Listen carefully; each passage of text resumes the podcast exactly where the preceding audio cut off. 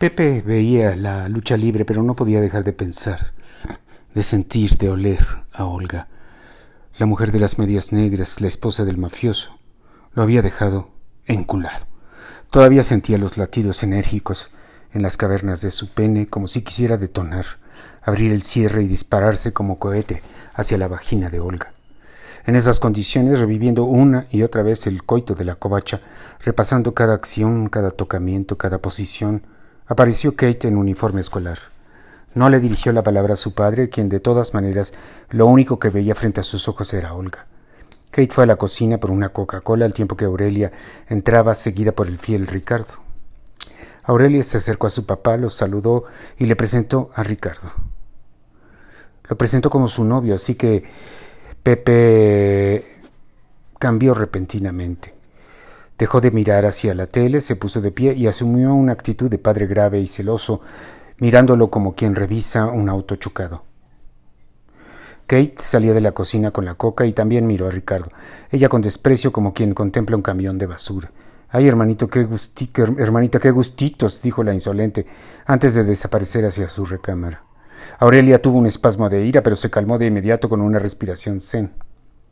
¿Desde cuándo son novios? preguntó Pepe, levantando la ceja como Corleone y revisando al muchacho como cuando checa uno esos rayones que hacen los vándalos con una corcholata en todo el costado del coche. Hoy nos hicimos novios, señor, exclamó orgullosísimo Ricardo, acto en el cual debido a su entusiasmo casi pierde los lentes y se le sale un gas. Pepe miró a su hija pensando por qué mi hija se habrá pescado a este pendejo. Aurelia entendió la mirada y contestó también con el pensamiento Es buena gente, papá. Ricardo no comprendía el mensaje telepático de ambos, pero sí se dio cuenta del movimiento de los ojos y del silencio, mismo que intentó romper con una perogrullada. ¿Qué está viendo, señor? dijo torpe el joven con suéter tejido, mientras señalaba hacia la televisión donde aparecían claramente imágenes de la triple A luchadores profesionales lanzándose del ring o cayendo uno encima de otro. La ceremonia de los Óscares, dijo Pepe con ironía y con la intención clara de burlarse del pendejo. Papá, exclamó Aurelia recriminándole sin ganas. Ay, hija, tu peor es nada, se puso de pechito. Es como esas gentes que dicen, ya llegué, y los estás viendo enfrentito a ti. Perdón, señor, dijo Ricardo bajando la cabeza como un niño regañado. Solo quería hacerle conversación. Pepe, arrepentido de haberse burlado del pobre güey, lo palmeó con fuerza y le dijo con esa amabilidad muy mexicana Vamos a echarnos un tequilita para limar asperezas, Rogelio.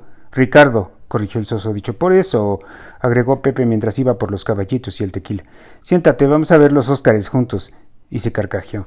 Ricardo miró a Aurelia, quien se encogió de hombros como diciendo gajes del oficio, y el joven se sentó frente a la televisión al tiempo que ella sonreía feliz de someter a su nuevo novio a los trámites de rigor como convivir con el pintoresco suegro.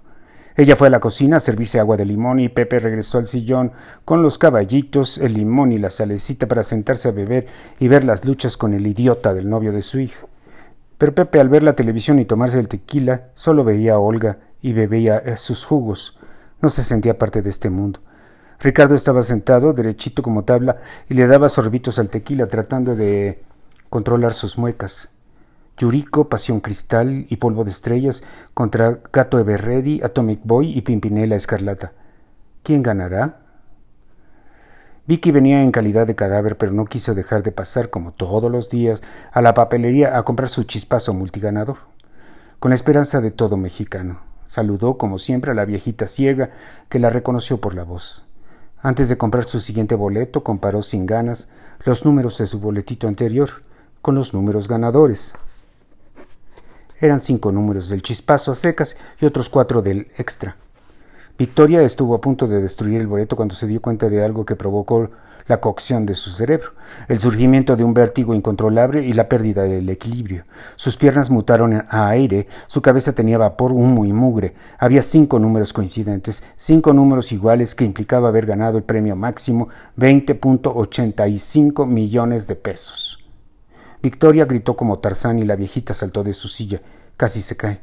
Luego, luego Vicky ahogó un grito, como si estuviera soñando una pesadilla.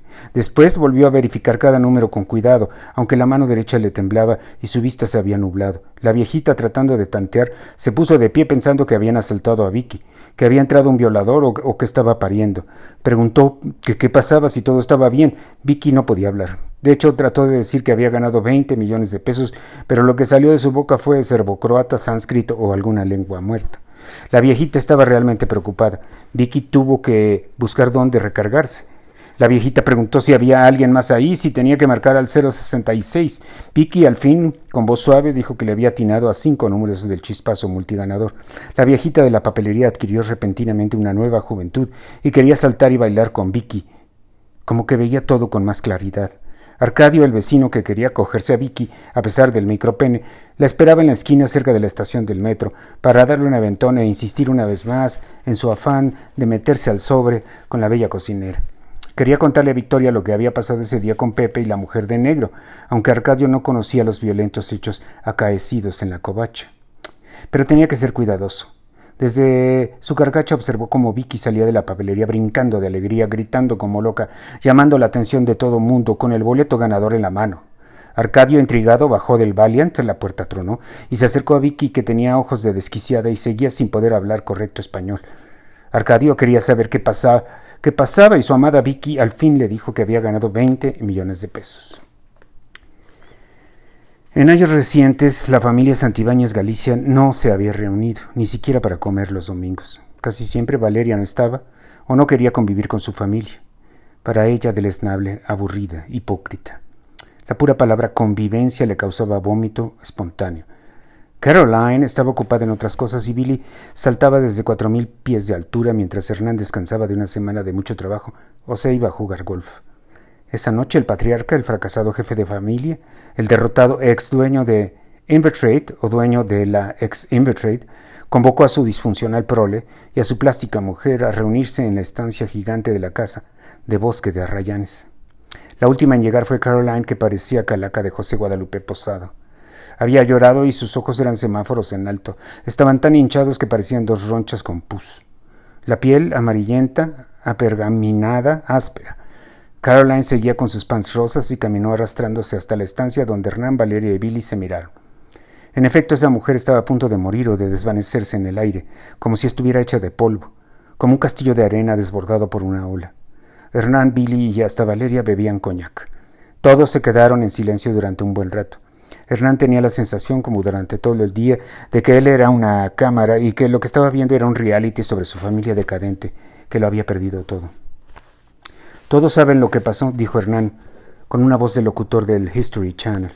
Yo no entiendo por qué pasó lo que pasó, Hernán, y, por qué no me lo dijiste antes, cacareó Caroline. No es el momento de recriminaciones.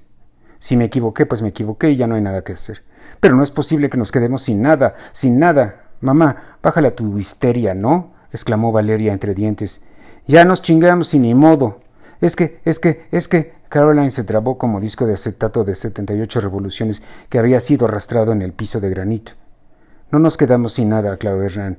Nos queda el dinero que está a tu nombre, Caroline. Valeria reaccionó de inmediato. Captó que ahora estarían en manos de su demente madre. ¿Qué? preguntó confundida Caroline. Hay siete millones de pesos en una cuenta que está a tu nombre, mi amor. Nadie puede tocar ese dinero. ¿Siete millones? preguntó Billy como diciendo que eso es lo que se gasta en un verano en San Diego. ¿Y las propiedades, papá? Ya lo habíamos, ya lo hablamos, hijo. Hay que vender todo. Solo así evito, que me metan a la cárcel. Eso es lo que te mereces, reventó Caroline. La cárcel. Mamá, te juro que si no le bajas, amenazó Valeria, Valeria con ganas de estrangular a la muñeca de hule. Yo, yo no sé qué voy a hacer. Mañana se van a poner a la venta las propiedades, empezando por esta casa, la de Coronado y la de Cancún. Un intermediario va a vender los coches y el yate. Mis cuentas de banco ya están congeladas. Bueno, pero ¿qué vamos a hacer, papá? preguntó tímidamente Billy. Cambiarnos de casa, obviamente. Yo necesito buscar un trabajo. Claro, ya no puedo trabajar en el mundo financiero porque nadie me va a querer contratar y perdí mi licencia de broker. Hernán hizo una pausa y miró con amor a sus hijos. El problema grave van a ser las colegiaturas, hijos. Valeria y Billy se miraron aterrados, pero antes de que pudieran replicar, Caroline interrumpió. ¿Los vas a sacar de la escuela? No, Hernán, eso no lo voy a permitir.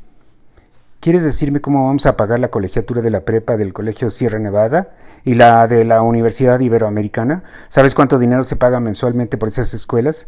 Se pueden pagar con mi dinero. Ese dinero apenas va a alcanzar para comprar una casa más o menos digna y para sobrevivir mientras consigo trabajo. ¿Y mis cursos de arte? ¿Y mi spa? ¿Y los viajes? Y entiéndelo, mamá, todo se terminó. ¿Por qué no te cabe eso en la cabeza? Valeria señaló su propia cabeza con odio y se fue a servir otro coñac. La vida, como la conocíamos, se acabó. Cáptalo, mamá. Billy y Hernán se miraron. No esperaban tanta madurez en la insolente, rebelde y superflua de Valeria. Caroline se llevó las manos a la cara, se tapó los ojos como para esconderse de la realidad y empezó a sollozar como perrito recién nacido buscando la ubre de su madre. Hernán tenía ganas de aplastar su rostro contra la pared y exprimir su cerebro con un extractor de jugos. Pero por ahora Caroline era indispensable. Era la fuente de los únicos recursos que realmente podría utilizar.